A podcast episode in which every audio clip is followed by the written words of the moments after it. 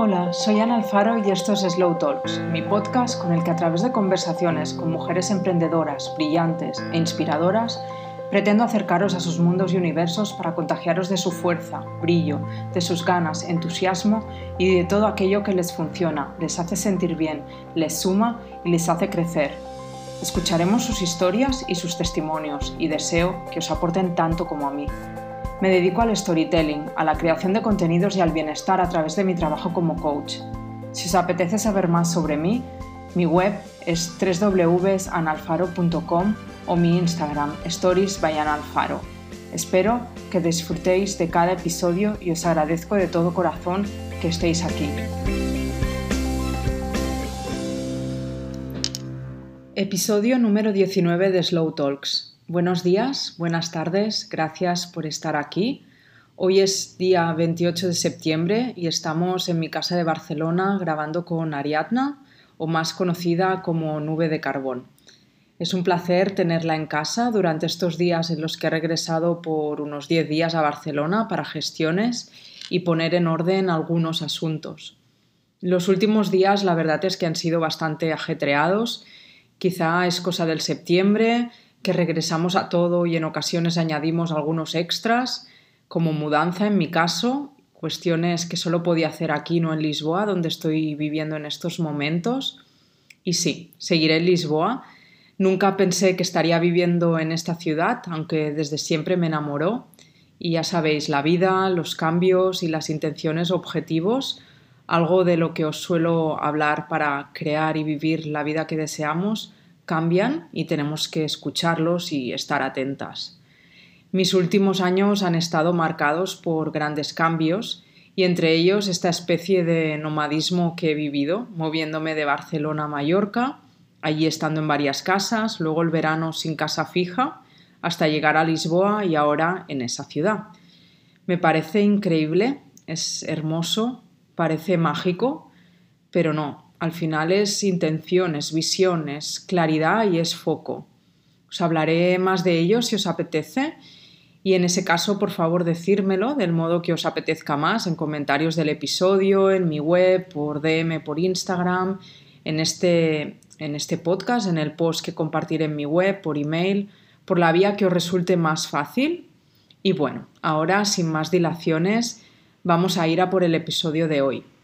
Como os decía, tengo a mi lado a Ariadna. Buenos días, Ariadna. Bienvenida a este espacio. Bienvenida a Slow Talks. Buenos días. Muchas gracias por invitarme. Estoy súper, súper contenta y agradecida de, de estar aquí. Un placer también. La verdad es que contigo hemos estado siguiéndonos durante algún tiempo, años diría, conversando y intercambiando algunas opiniones y comentarios. Y teníamos un café pendiente desde el año pasado y nada, aquí estamos, tú con una infusión, yo con un café y hemos decidido compartir este momento con todas vosotras. Así que nada, vamos a dejar que Ariana se presente, que, que, tú misma te introduzcas y nos cuentes aquello que creas que tienen que conocer las personas que nos están escuchando. Pues yo soy Ariana Carrascul, conocida en redes sociales como Nube de Carbón. Soy artista visual, especialmente fotógrafa. Trabajo la fotografía a través de, mi objetivo con la intención de ayudar y acompañar a mujeres que quieren trabajar en su autoestima y en su imagen corporal. Y también trabajo en el marketing que a mí me gusta llamar marketing consciente, sobre todo con emprendedoras que tienen proyectos que de alguna forma pues nutren o acompañan a otras mujeres a sentirse mejor y a empoderarse. Muy bien. Sí, la verdad es que mm, cuando llegamos a ti y, muchas veces llegamos a ti a través de Instagram, vemos eso, que eres una gran artista visual. Tus fotos son preciosas, son mágicas, son reales, que esto es muy importante y eso es lo que nos permite que conectemos realmente contigo y con lo que se está narrando en esa foto, en esa imagen, y son en definitiva pura emoción. Em, hablas de fotografía, de autoestima, de marketing consciente, o sea, es muy potente todo esto que nos estás diciendo. Entonces, mi pregunta aquí es, ¿cómo vive y cómo se conjuga todo esto, ¿no? Todo este mundo, ¿cómo, cómo respira? Pues no siempre es fácil, porque algo que ocurre cuando una persona es muy creativa es que tiene como diferentes formas de expresarse y a veces enlazarlas todas o hilarlas de una forma que, que no sea demasiado abrumador para una misma y que también te permita vivir de eso, lleva todo un proceso de tener muy claro qué es lo que quieres. Es decir, a dónde te enfocas y qué es lo que quieres conseguir con eso. Más que el qué, el para qué.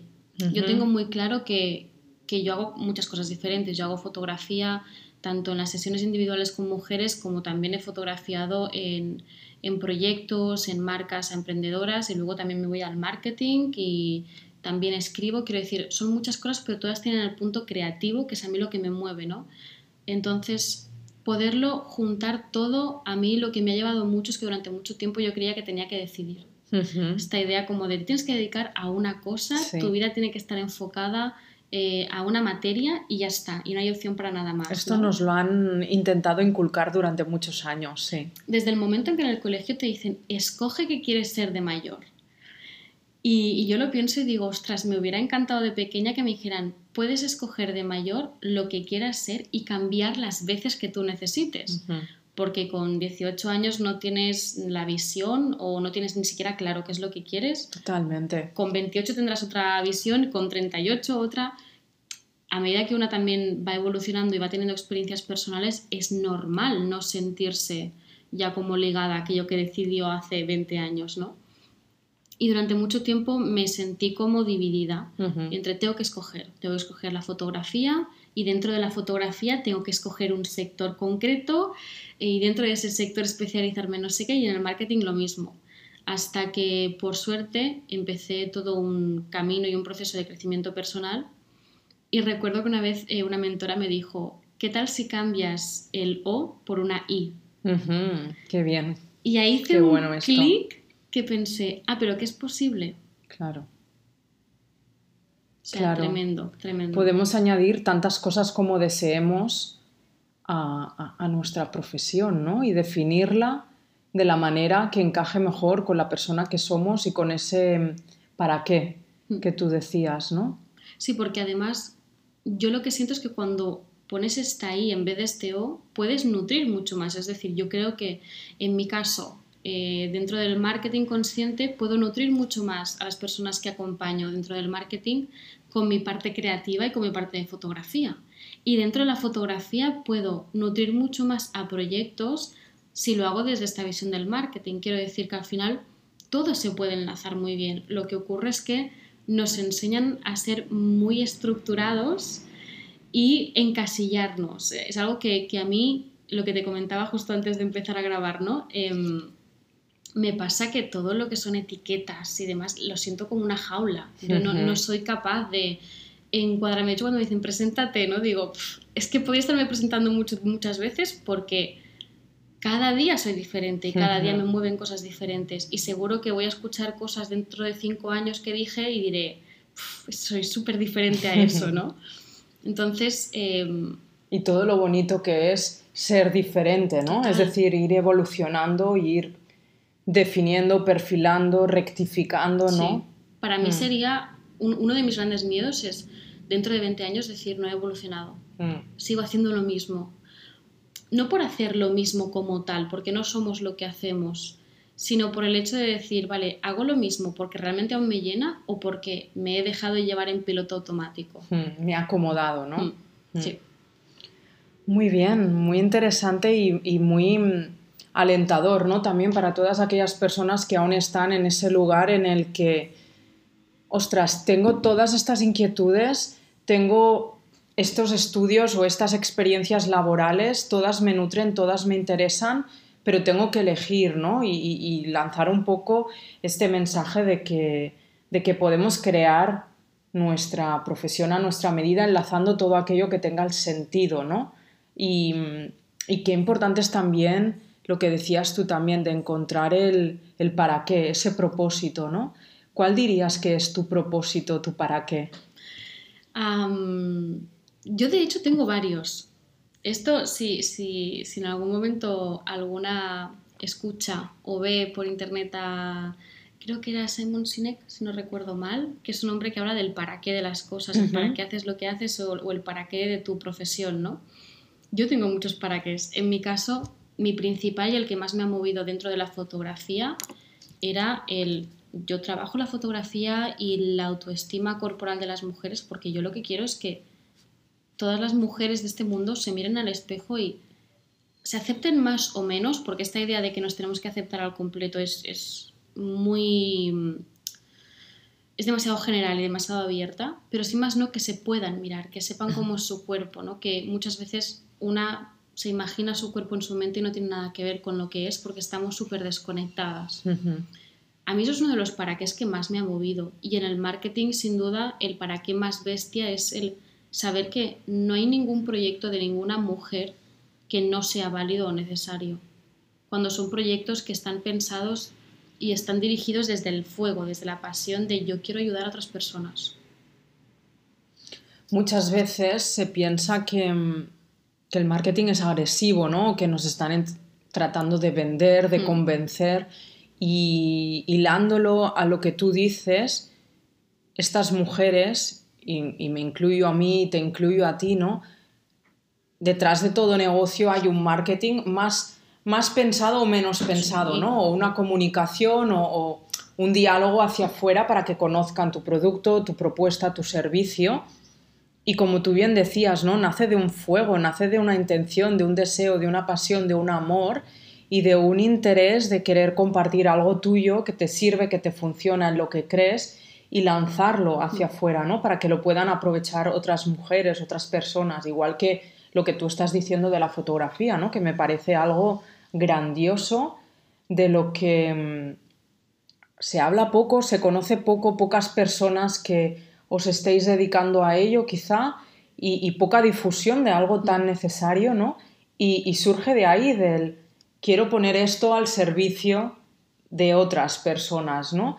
Y, y, aún hay mucho esta mirada como contaminada, por decirlo de alguna manera, de no, es que el marketing me quiere vender algo, ¿no?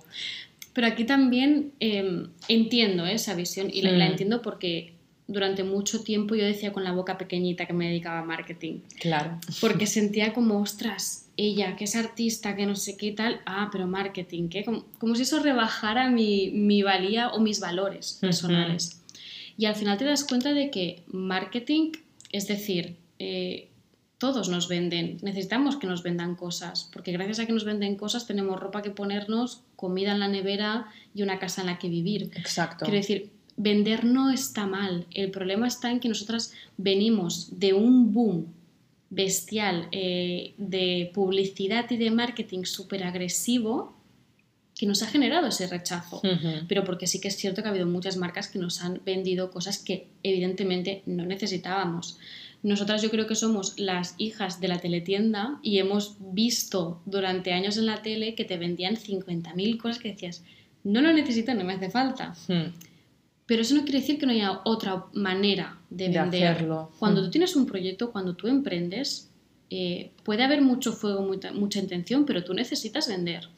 Porque tú al final necesitas vivir, o sea, quieres vivir de eso. Y vender no está mal, no estás engañando a nadie, o sea, no hay ninguna trampa ahí. Que eso ocurre muchas veces, ¿no? Marketing igual a engaño. No. El marketing que simplemente es el cómo te cuento que esto a ti quizá te funciona. Y para mí el marketing consciente es honestidad. Es el yo te cuento mi camino, te cuento que para mí todo esto ha implicado estos resultados que me encantaría que tú lo pudieras disfrutar. Lo que pasa es que lo hilas y lo explicas de una forma que evidentemente no es un hola, ¿qué tal? ¿Quieres una sesión de fotos? Bueno, pero explícame de dónde viene, qué, qué, ocurre, qué produce, a qué puede desarrollar todo eso, ¿no? Entonces, em, para mí el marketing es una maravilla. A mí me encanta el marketing, me encanta la estrategia y me encanta eh, los planes de negocio. Lo que ocurre es que muchas veces hay que desmontar muchas creencias mentales que tiene una antes de ponerse a eso. Que en muchas mm, ocasiones me encuentro emprendedoras que dicen, no, yo es que quiero montar este plan de marketing, yo es que, vale, pero tú sientes que lo que haces está bien, uf, es que yo creo que van a sentir que las engaño, tal, vale, entonces tenemos que empezar por ti. Claro. O el miedo a ser pesada, ¿no? Total. como a avasallar o a ser intrusiva. Hmm, de ahí, les voy a pedir que se apunten a la newsletter y les voy a pedir que no sé. No les vas a pedir, tú les estás compartiendo todo lo que tú tienes para dar, que es muy necesario y que aporta mucho valor, y quien resuene contigo llegará a ti. Que eso es una parte del marketing que mm, cuando es un marketing tan masculinizado, tan lineal y tan agresivo, se olvidan y es que al final hay un punto que tú jamás vas a poder controlar. Y es que habrá gente que resuene con lo que haces y gente que no, por muy buen marketing que hagas. Y muchas veces eso genera frustración y en realidad lo que hay que hacer es agradecer porque lo que a ti te interesa es que lleguen personas a tu proyecto o a los servicios que tú estás poniendo en, bandeja para esas personas que realmente resuenen con lo que tú haces. Totalmente. Hmm. Y mm, has hablado de un marketing muy masculinizado y esto era algo que también te quería preguntar, ¿no? Tus sesiones fotográficas van dirigidas a mujeres y, la parte del marketing también. Entiendo que trabajas con proyectos de, emprendedoras. Sí que es verdad que nunca cierro puertas porque esto a veces es como, ah, bueno, solo trabajo con mujeres, entonces si en mi equipo hay un hombre ocurre algo, no, porque de hecho, y aquí también eh, abro el espacio, yo siempre digo mujeres porque es la mayoría de mi público, pero también he trabajado con personas que no se definen ni como mujer ni como hombre y también está bien, quiero decir, no, no segrego por género porque al final para mí no tiene ningún sentido. Sí que es cierto que me he sentido mucho más cómoda en proyectos que llevaban mujeres, pero porque sentía que estaban mucho más alineadas conmigo misma. Por ejemplo, proyectos de psicólogas, terapeutas, mentoras, toda una serie de proyectos que yo como persona y como mujer que me defino me hubiera gustado recibir. Entonces, cuando puedo ayudar y aportar mi, mi, parte de talento en esos proyectos, digo, aquí sí es. Entonces, em, eso no quiere decir que no haya proyectos de hombres que no sean conscientes o que no tengan esa visión de él voy a ayudar o hacer más allá. Simplemente que es en, el espacio en el que yo me siento más cómoda y también el entorno que tengo es bastante femenino, entonces es muy fácil hacer red entre proyectos de mujeres. Fantástico. ¿Y de dónde surge? ¿Cómo comienza tu camino? ¿Cómo llegas a este lugar en el que te encuentras hoy? Pues justo no sé si fue ayer o antes de ayer, colgué un reel en el que agradecía mucho el, momento que estoy viviendo ahora como fotógrafa y como profesional en general. Y decía que yo jamás era esas historias de, no, yo desde los cinco años tenía muy claro lo que iba a hacer. No, de hecho di mil vueltas, dije que quería estudiar psicología y luego quería estudiar otra cosa, tenía muy clara la carrera que iba a hacer y a último momento me dio un ramalazo y puse en el listado de, de, carreras profesionales, las cambié todas, puse algunas muy diferentes y dije, no sé qué estoy haciendo, pero simplemente me dejé guiar por la intuición. Yo soy una persona que, aunque tengo una parte muy racional muy estable, también tengo una parte emocional muy bestia y he aprendido que mi intuición no falla. A lo mejor no la entiendo, a lo mejor no sé qué me está diciendo, pero sé que por ahí no me voy a equivocar. Hay que escucharla, ¿no? Sí. Y de hecho tuve este punto de a último momento, cambié la carrera, tal, no sé, y dije, bueno, yo me lanzo. Y, y es curioso porque yo hice la carrera de audiovisuales, dentro de audiovisuales también estudié marketing, y yo pensaba, digo, yo no me quiero dedicar a nada de esto, y que la gente veía compañeras de, de, universidad con las cosas muy claras, tipo, no, no, yo me voy a meter en la producción, yo me voy a meter en tal, y decía, yo es que no sé qué quiero. Y me permití el lujo de explorar qué era lo que no quería y lo que sí que quería. Y como muchas veces ocurre en la vida que cuando tú te dedicas y tu profesión está basada en, en algo que se mueve por dentro, se dio todo para que mis experiencias vitales me enseñaran qué era lo que yo quería hacer y a lo que había venido sí que es verdad que a mí la palabra propósito a veces me parece que es demasiado grande o que pesa mucho, porque hoy en día parece que si no tienes claro tu propósito, tu vida no vale nada, o que si lo tienes claro pero no te puedes dedicar al 100%, eh, frustración y drama. Y no, no es el caso.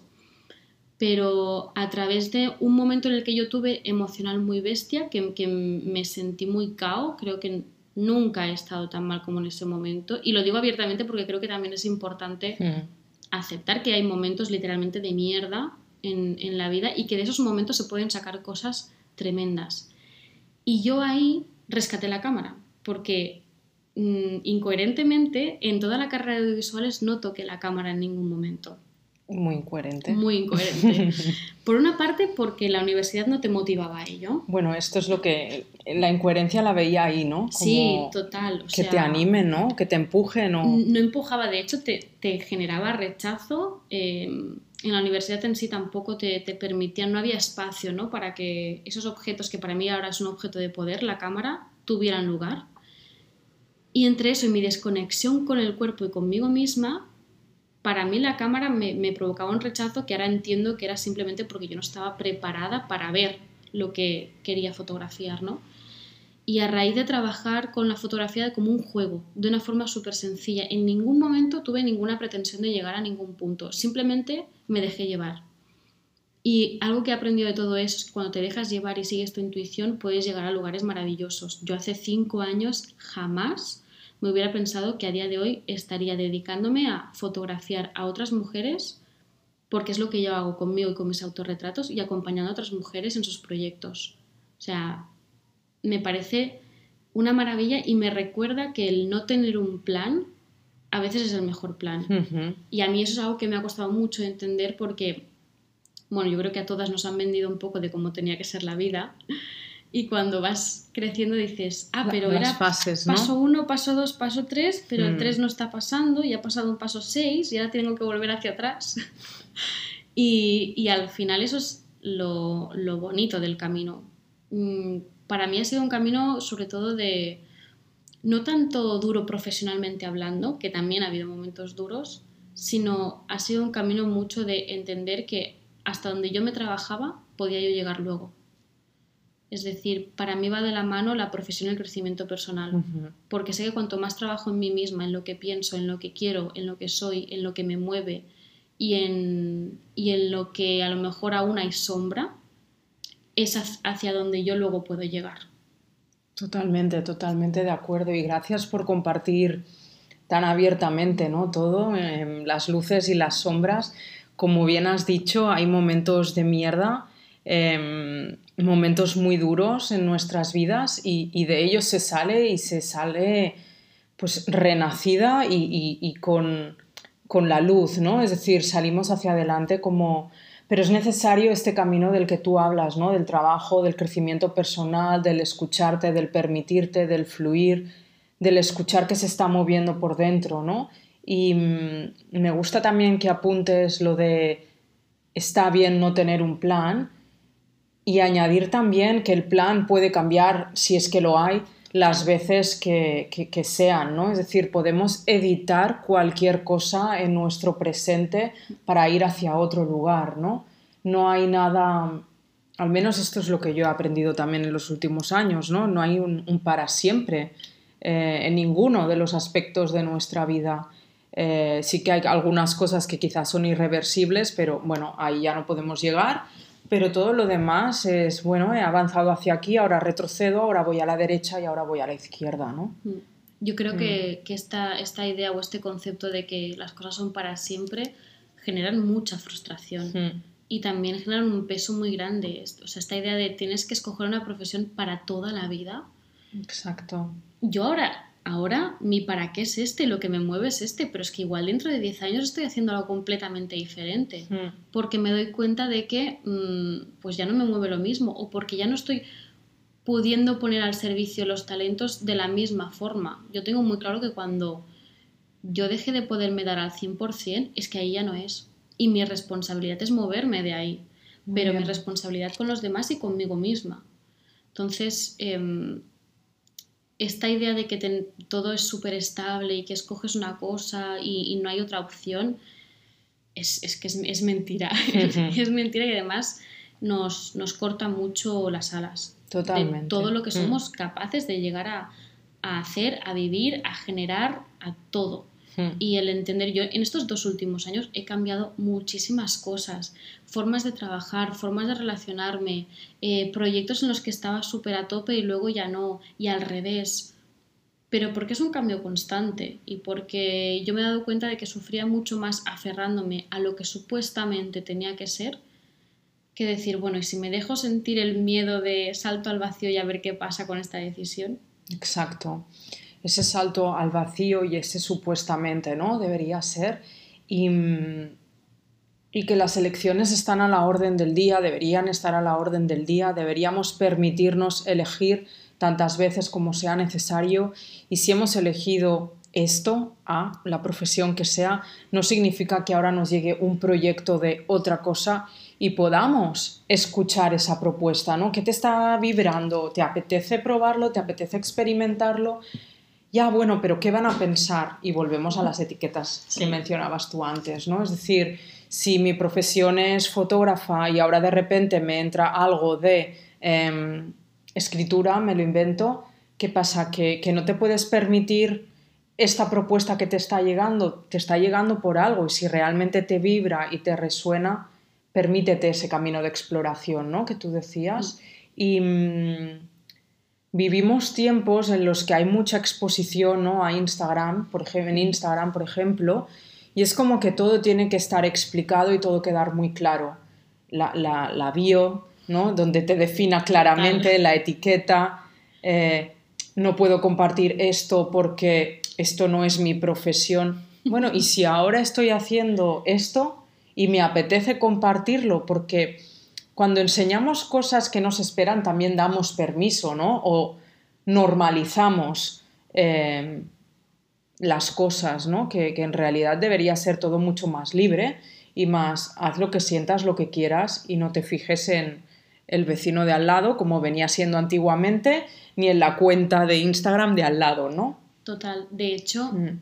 yo creo que cuando mejor te puedes compartir y más puedes nutrir a otras personas es cuando tú demuestras que no eres solo una cosa. A mí me ocurre últimamente, desde hace, pues ahora un par de meses, que yo tengo, es verdad, tengo la parte está como muy artística, los textos que comparto en redes sociales a veces son muy, muy profundos, ¿no?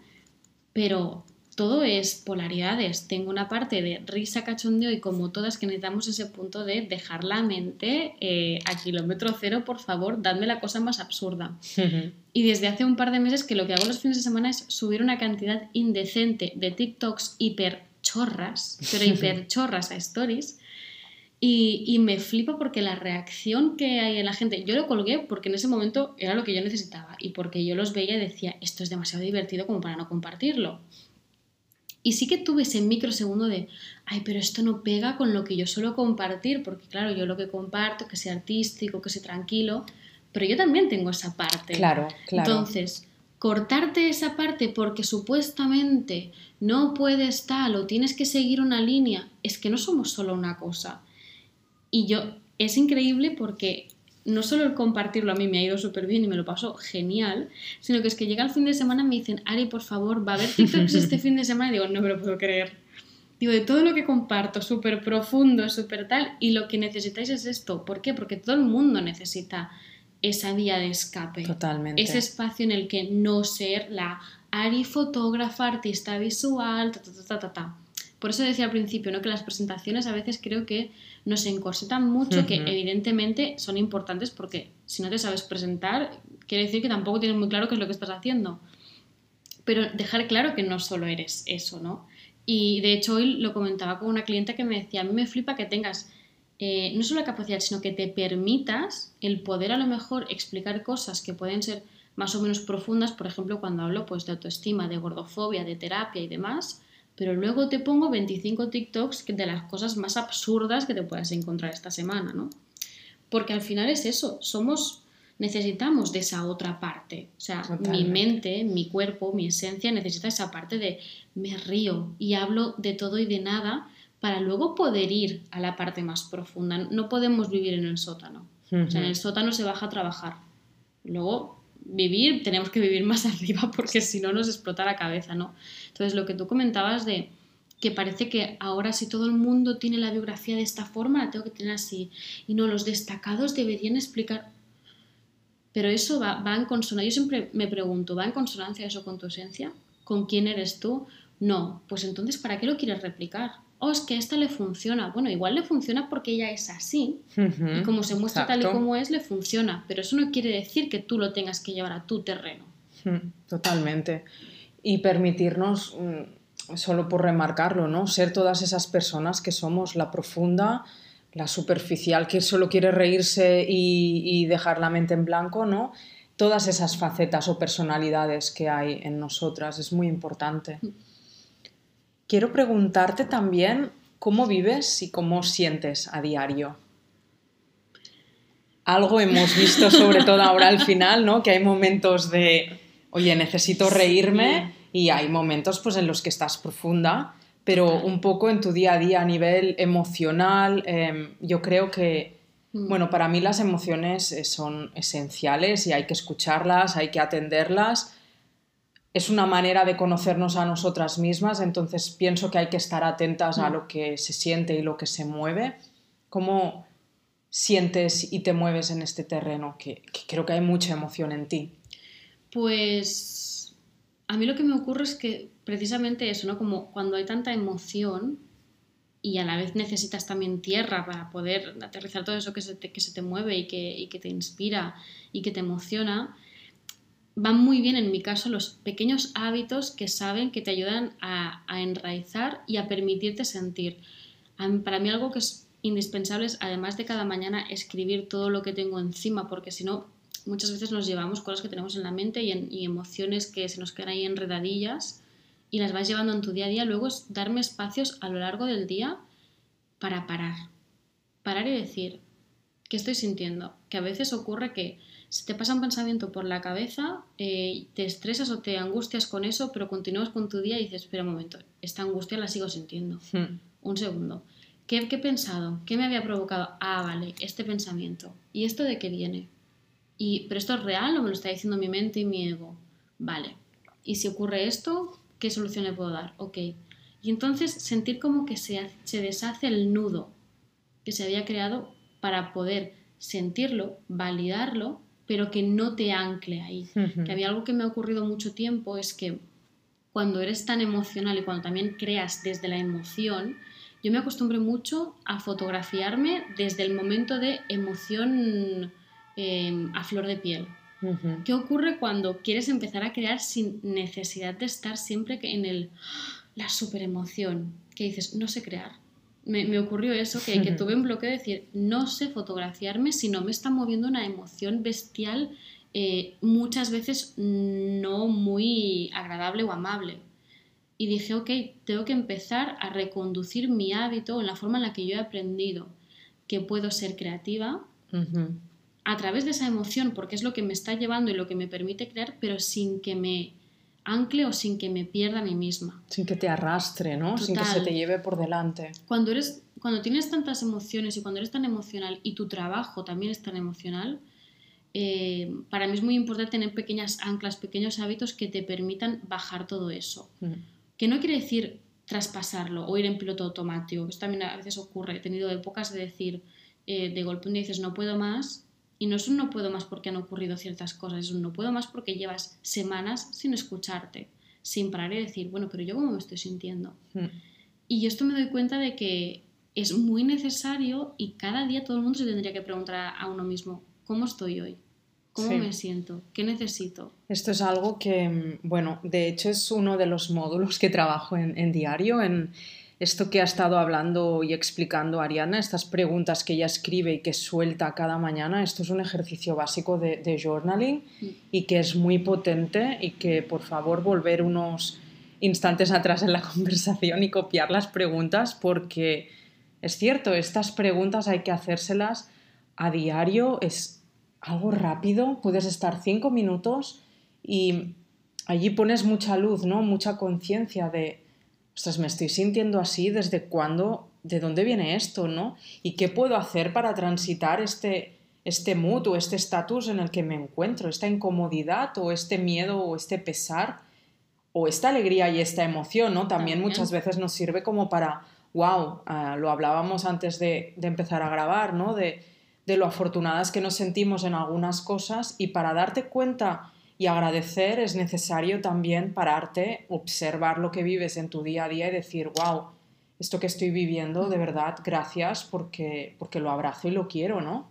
Total, a mí mm, me ha ocurrido en, en momentos de, de, estos dos extremos, ¿no? Momentos de decir, vale, aquí hay muchas emociones que me están arrastrando y que Evidentemente, una cosa es sentirlas y otra cosa es permitir que te lleven al, fango y escribirlas y poder desmontarlas, incluso bailarlas. A mí algo que me va muy bien es mover el cuerpo, bailar, bailar, bailar. Creo que es, em, para mí es súper, súper, súper potente y sanador porque al final lo que haces es como remover todo aquello que se queda enganchado al cuerpo. O sea, las emociones se quedan pegadas en nuestras cervicales, en nuestra espalda, en nuestras lumbares y, a veces lo único que necesitas es mover aquello que se está gestando y que se está removiendo. Yo en, todas las veces que he ido a talleres corporales, a tipos de terapias y demás, es curioso como a la gente les preguntas, ¿cómo estás? Bien, bien, bien. Vale, te pongo una canción, baila a ver qué ocurre. Y la mayoría de las veces aparece un llanto, aparece una emoción y es normal, porque vivimos eh, sin tener en cuenta cómo nos estamos sintiendo. Y muchas veces ves a gente enfadada, gente disgustada o gente eufórica, pero que no se están permitiendo sentir aquello que ocurre, ¿no? Y lo que tú decías ahora, ¿no? De, de, que nos sentíamos muy afortunadas, me ocurrió hace un par de semanas que dije, están ocurriendo cosas muy bonitas, pero no me he dado espacio para decir, me siento y digo, ah, ¿qué esto está ocurriendo? Me lo voy a dejar sentir. Claro. Y permitir que esa emoción te invada y validarla y aceptarla, integrarla. Entonces, sí que es verdad que a veces puede parecer un poco abrumador el preguntarse cada día cómo una está, pero algo que yo me he dado cuenta es que cuanto más espacio doy a preguntarme cómo estoy, menos complicado es luego transitar emociones que a lo mejor no te apetecen tanto o momentos que dices, uff, a ver qué ocurre, porque te vas conociendo, vas sabiendo cómo eres, vas pillándote en ciertos mecanismos de, ok, sé que cuando me angustio hago esto, sé que cuando estoy súper eufórica y tal, hago lo otro. Entonces, al final estas preguntas es simplemente una forma de, de, tener como ese escáner mental y emocional de decir, vale, soy así y siento así y está bien. Sí, totalmente.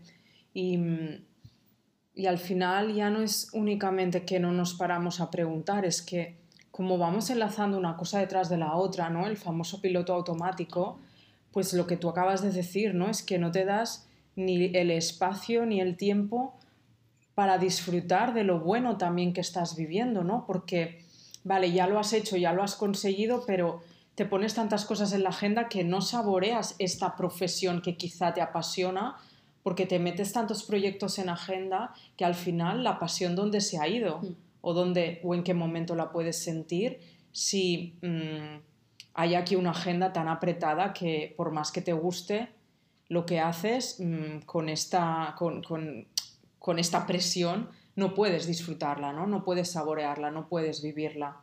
Total. Y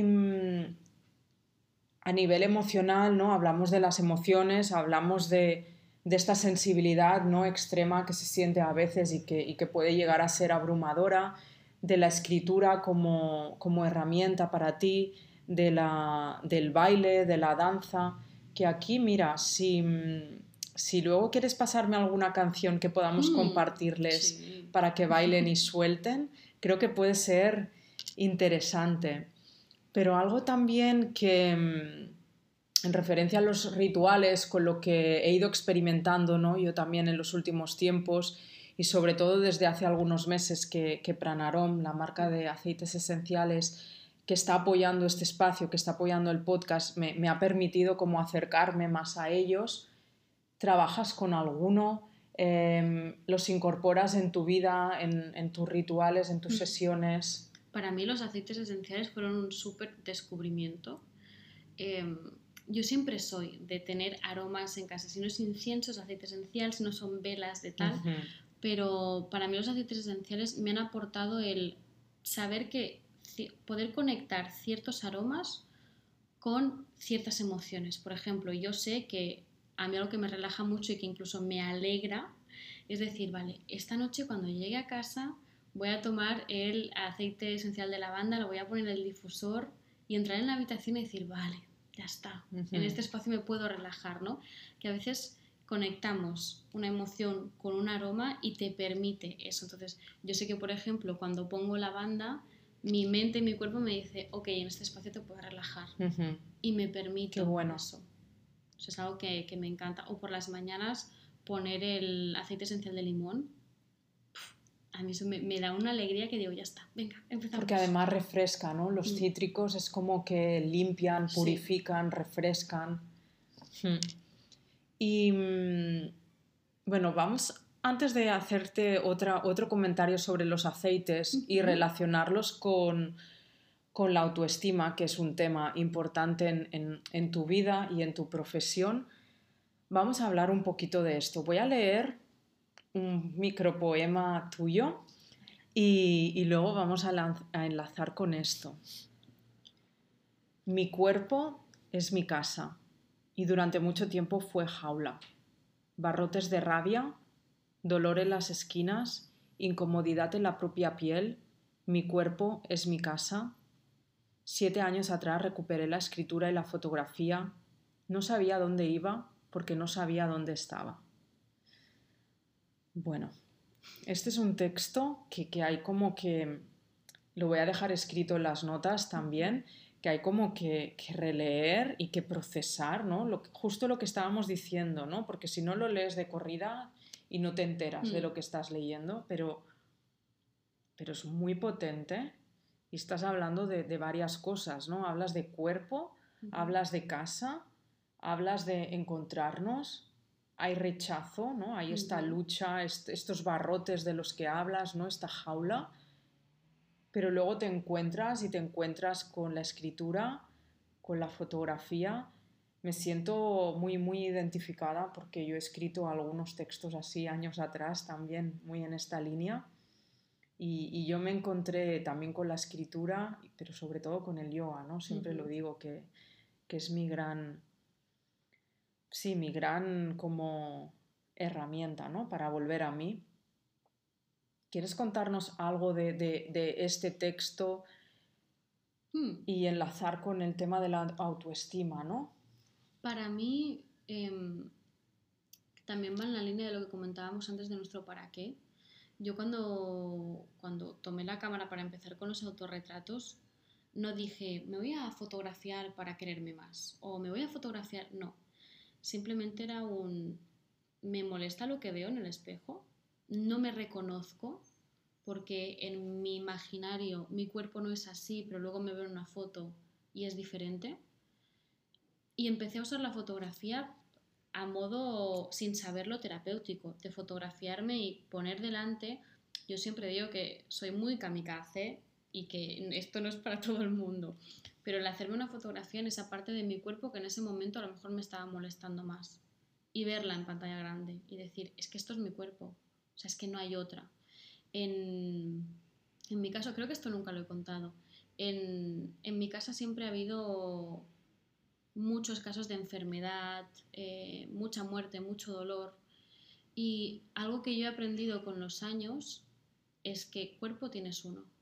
Es decir, tú puedes cambiar tu forma de crear, puedes cambiar tus objetivos, tus metas, eh, puedes descubrir nuevas formas de ser. Pero cuerpo tenemos uno y, y el día que se termina, se termina. Entonces, hubo un día que dije, me niego a sentirme mal en el único cuerpo que voy a tener Qué potente esto. porque no me queda otra, quiero decir. Evidentemente hay días mejores, días peores, días que dices maravilloso todo y días que dices, "Mm". sí que es verdad que ese diálogo que antes era muy cruel eh, no tiene nada que ver con el diálogo que hay ahora, ahora es un diálogo mucho más compasivo, pero ha sido un proceso duro y sentir que tu propio cuerpo no es un espacio seguro para ti misma es muy cruel y muy doloroso y además el darte cuenta de que no es algo que hayas provocado tú. Que esto ocurre mucho, que hay mucha culpa detrás de esa sensación, como de, bueno, es que soy yo la que no se quiere suficiente, igual no hago suficientes cosas para cuidarme, etcétera, etcétera, ¿no? Una vez más nos pone encima la culpa y la responsabilidad de, bueno, si no te quieres más es porque no lo haces suficientemente bien. Cuando te das cuenta que todo eso ni siquiera es tuyo, yo en eso hice un clic una vez que recuerdo que estaba con unos amigos y un amigo me dijo, ay, mira, eh, tienes como, como mucha chicha aquí en los brazos, ¿no? Y de golpe fue como, ¿qué? Tipo, nunca me he fijado en si mi brazo era más o menos ancho, más o menos eh, caído. Y de golpe fue como, vale, inseguridad desbloqueada. ¿Cómo? ¿Que esto está mal? Eh, Entonces te das cuenta de que la mayoría de cosas que tú sientes y la mayoría de incomodidades que tienes con tu cuerpo no son tuyas. Hmm. Alguien te ha dicho que eso estaba mal.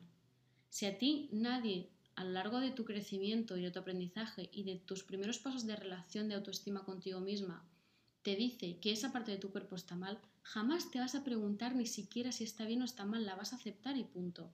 Lo que ocurre es que crecemos en una sociedad que se encarga de hacerte creer que todo en tu cuerpo está mal para luego venderte la fórmula mágica para que esté bien y mantenerte a lo largo de toda tu vida en una frustración constante. Entonces, cuando escribí este poema, em, no hace mucho de hecho, y fue una forma como de empezar a cerrar esa etapa. Yo ahora me cuesta muchísimo leer textos que escribí hace siete años, porque leo mucho dolor y, leo algo que ni siquiera yo me estaba dando cuenta que era tan profundo y tan poderoso, ¿no? Pero que evidentemente agradezco muchísimo porque es lo que me ha llevado hasta aquí ahora, ¿no? Entonces, para mí escribir todo eso, igual que fotografiar, es una forma de, soltarlo, de plasmarlo y una vez ya lo has plasmado, decir, vale, pues yo agradezco que he vivido esto, pero ya está. Y también poder pasar página, ¿no? No, quedarnos siempre enganchadas en eso. Muy bien. Es precioso todo lo que cuentas y con la mm, honestidad que lo cuentas. La verdad es que falta mucha autoestima, ¿no? Em, creo que es el gran mal de, muchas eh, mujeres, ¿no?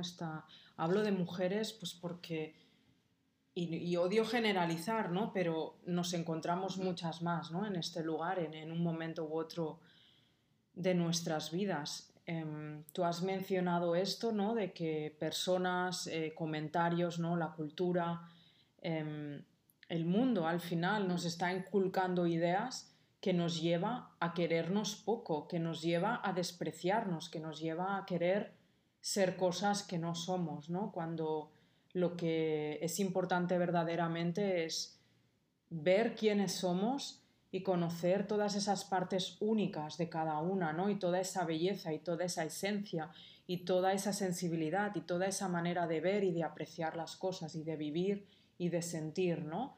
Em, lo que tú decías antes, ¿no? La, importancia que tiene un proceso de, crecimiento de personal, ¿no? De conocerte, de preguntarte, de escucharte, de darte el espacio para romper con todo aquello a lo que nos han llevado desde edades tan tempranas en las que, bueno, pues se nos mete dentro y esto, a menos que hagas un gran trabajo, y aún haciendo un gran trabajo cuesta años y años, pero es, es la vía, ¿no? Es la manera para ir deshaciendo todas esas cositas que se nos han ido quedando en la piel, en las células, en, los órganos internos, en, todos los rincones de nuestro cuerpo, ¿no?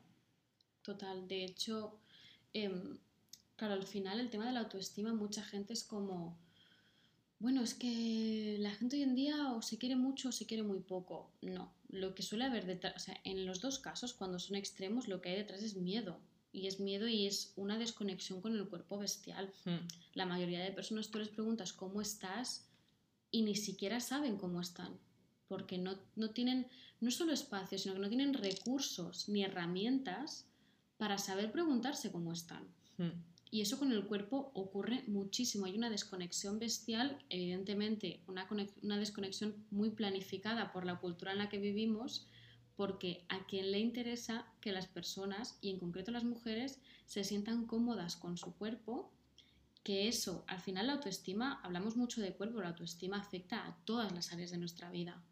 Lo que ocurre es que el cuerpo es donde lo podemos ver más, no, no, sé si más patente o más fuerte, pero sí que es verdad que es lo que luego más incomoda, mm. porque al final con tu cuerpo vas a todas partes y las emociones más o menos las podemos esconder o hacer ver que no camuflar, están. Claro. Pero el cuerpo está ahí.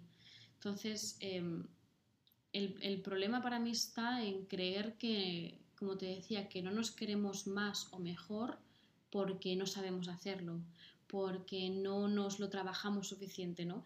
Que además eso es, venga, no importa ya ni siquiera quiénes somos o qué queremos, lo que importa es cuántas cosas haces en tu día para quererte más ostras, basta ya de ponernos tareas. Porque una vez más estamos dando todo el enfoque a cuántas cosas hago, no a todo lo que soy. Y yo siempre saco esta pregunta en, sesiones o con amigas incluso, de decir, Si tu cuerpo funciona, si tu cuerpo está sano, ¿a quién le importa cómo sea? Si a ti lo que te tiene que importar es si estás bien contigo misma, qué estás sintiendo, qué es lo que quieres. El cuerpo es solo una carcasa. Le hemos dado toda la importancia a eso y nos hemos olvidado de que somos muchísimo más. O sea, somos aptitudes, somos emociones, somos esencia. Pero, ah, no, si mi cuerpo no encaja, el resto parece que no existe y que no es válido. Que no es válido, sí, que no es suficiente, ¿no? Total. Nunca es suficiente. Mm. Y mm, algo que podrías aconsejar o compartir como para que la persona que se sienta en este rechazo, ¿no? O en esta posición, em, obviamente terapia, eh, trabajo personal eh, con el especialista que se considere, pero algo más que, que, tú podrías, algo, una cosita. Yo siempre digo que para mí uno de los primeros pasos fue tener en cuenta cuál era mi diálogo interno. Simplemente durante, ya no diría ni una semana, tres días, tomar conciencia de cómo te hablas a ti misma. Cuando te ves en un espejo, ¿qué te dices? Cuando quedas con tus amigas, ¿qué te dices? Lo típico de que estás con varias y, ay, es que yo soy muy tonta. ¿Por qué? ¿Por qué te dices que eres muy tonta? O estarte vistiendo, uff, es que estoy fatal, es que no, no, no, no, todo mal, todo mal, vale. Tengamos en cuenta, porque cada mensaje que nos damos mentalmente nos lo creemos. Entonces, si además de ese mensaje lo reforzamos con una emoción, le damos aún más peso. Yo lo que diría es empezar por eso, por el diálogo interno, por cómo te hablas a ti misma. O sea, nadie jamás va a ser tan cruel contigo como lo eres contigo misma. Sin duda. Entonces, mm. empezar por ahí para mí es em, un ejercicio que parece muy sencillo, pero que es muy potente y poder registrarlo. Una libreta, incluso en las notas del móvil, no importa. Simplemente es tomar conciencia de cuántas veces al día yo me doy esta clase de mensajes. Mm. Sí, es qué tipo de relación estás teniendo contigo misma, ¿no? También esto es algo que trabajamos en, en diario en el curso online de journaling y, y es, es, así, es, puede ser tres días, puede ser una semana, pero es, es importante ir viendo todo eso que te dices y luego ir viendo cómo puedes ir modificando ¿no? las creencias limitantes famosas que están aquí impidiéndonos movernos en toda nuestra grandiosidad, ¿no? sino que nos están limitando, obviamente, y nos están haciendo ser chiquititas cuando en realidad somos mucho más que todo eso, ¿no? Hmm. Antes cuando hablábamos de los em, aceites esenciales, he hecho un poco de búsqueda, porque como sabía que íbamos a hablar de, de autoestima, y he encontrado dos aceites esenciales que justamente van bien para trabajar la autoestima, por si puede ser un recurso que también a quienes nos estéis escuchando eh, os, pueden, os pueden ir bien, ¿no? Y hay dos aceites que son el de verbena exótica y el ylang ylang que nos ayudan a la autoestima, ganar seguridad en una misma, confianza, amor propio y se pueden trabajar en difusor, en rolón y trabajan directamente en el plexo solar en el caso de la verbena exótica que se dice que es el aceite esencial de la felicidad y trabaja en la armonía con una misma. Y el Ilan Ilan trabaja con el segundo chakra, entonces nos ayuda como a, desarrollar la intuición, la creatividad y nos ayuda también a ganar en, en, sensación de seguridad y de paz interior. Entonces, bueno, lo dejaré también en las notas porque creo que mm, que es interesante podernos apoyar también con otras cosas externas, ¿no? Que no todo dependa internamente de nosotras, porque bastante potente es ya un proceso de este tipo, ¿no? En el que no estás bien contigo misma, pues todo aquello que, sea externo, que, lo puedas poner a tu alrededor y te ayude, pues bienvenido sea. Total. De hecho, el aceite esencial de Lang Lang a mí me, me, me flipa y lo uso en rolón antes de reuniones que digo, vale, hoy creo que necesito la dosis extra de mm. me siento poderosa, ok, es, a mí es un aroma que me flipa y me, me, sube como mucha energía. Mm. Y es, bueno. Yo lo estoy usando desde hace poco también y, y sí, es, es, muy potente y es muy interesante. O sea, también mm. leía que favorece la comunicación, entonces, claro, en reuniones, como, como tú decías, puede ser ideal. Sí. Bueno, estamos llegando a la parte final. Llevamos 53 minutos.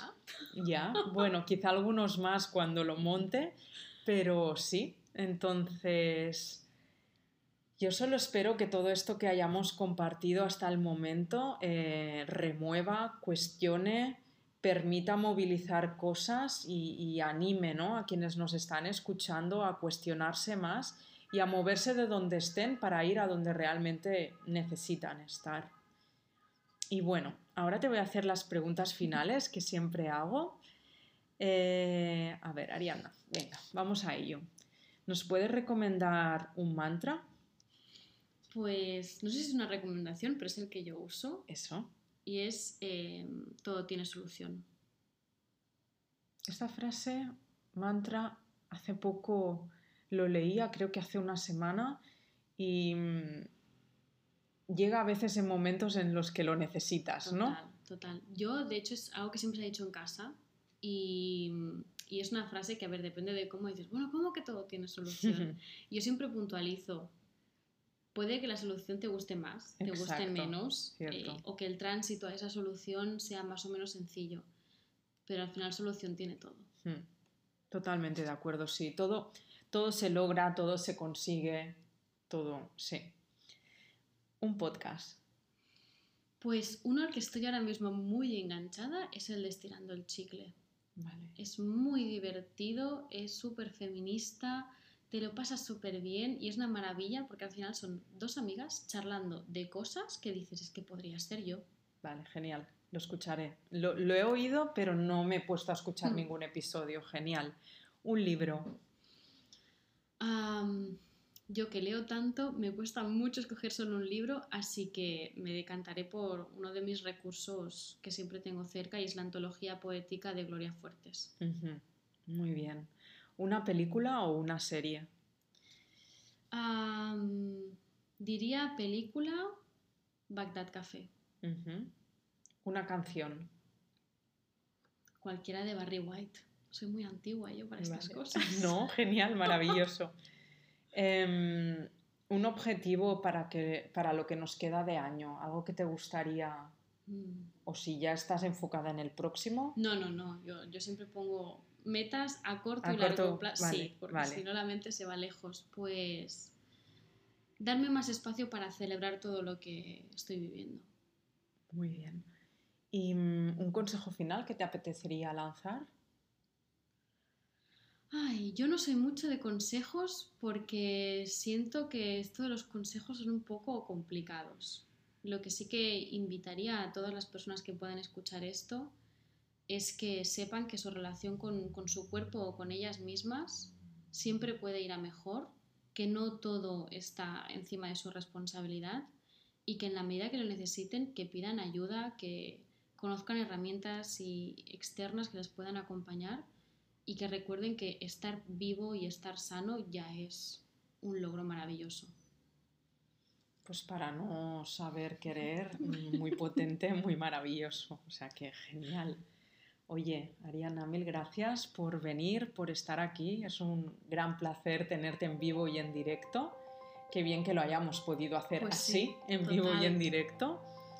Y eso, gracias por tu tiempo, por compartir, por abrirte, por ser tan sincera y tan honesta y darte tanto. Gracias a ti, me ha encantado poder compartir contigo y, y la verdad es que bueno, espero y estoy convencida de que esta charla puede inspirar a otras personas, igual que lo hacen todos estos episodios. Gracias, mil gracias.